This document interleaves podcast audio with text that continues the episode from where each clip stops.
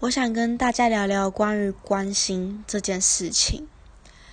前几个礼拜呢，我看到有一个男生，他的表情跟平常看到他的时候不太一样。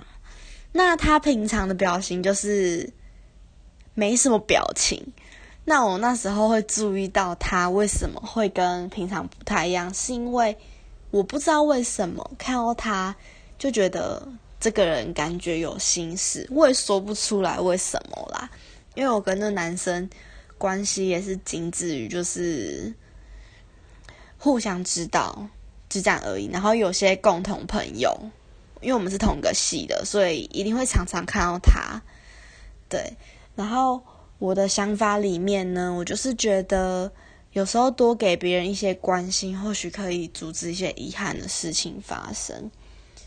我也想过说，他有可能可以跟他的朋友说吗之类的。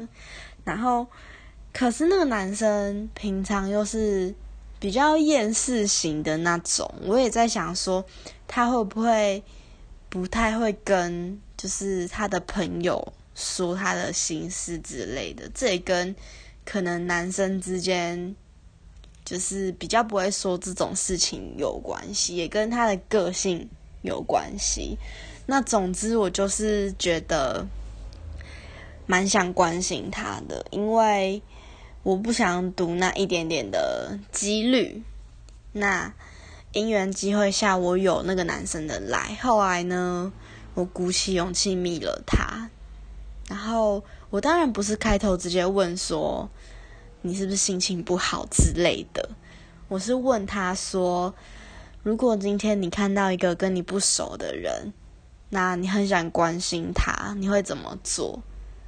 对，反正就是不是那种会马上吓到人的开头就是了。那反正聊到最后，我们就是也没有怎么样，就是至少不是尴尬的结束。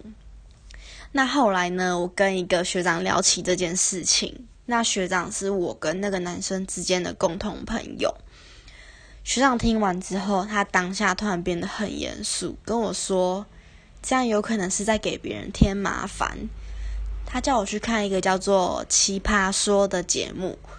这个节目其中有一段是蔡康永在说，人和人之间的关系如果超过了，就是在给别人添麻烦。举个例子，今天小明上了公车，有个陌生人让位给他。这是他跟一个陌生人之间具备的人际关系，这不会让人让别人觉得这是麻烦。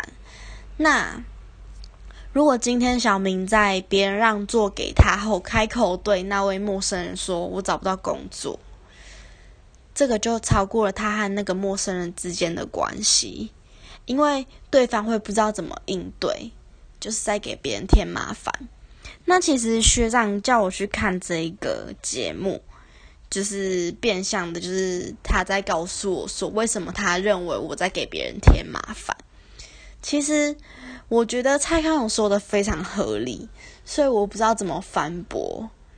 对，可是因为我自己还是知道有很多例子是陌生人开口问了一句关心别人的话，而救了一个人。那其实我自己上星期。就有一种这种感觉，就是我在一门选修选修课上，就是觉得很焦虑。我有一点人群焦虑症，就是有太多的陌生人会让我觉得很不自在。当下我就很希望有个有个人可以跟我说说话，对，所以我就很想听听看大家的说法或是看法之类的。那欢迎留言跟我聊聊天哦，然后分享你的看法。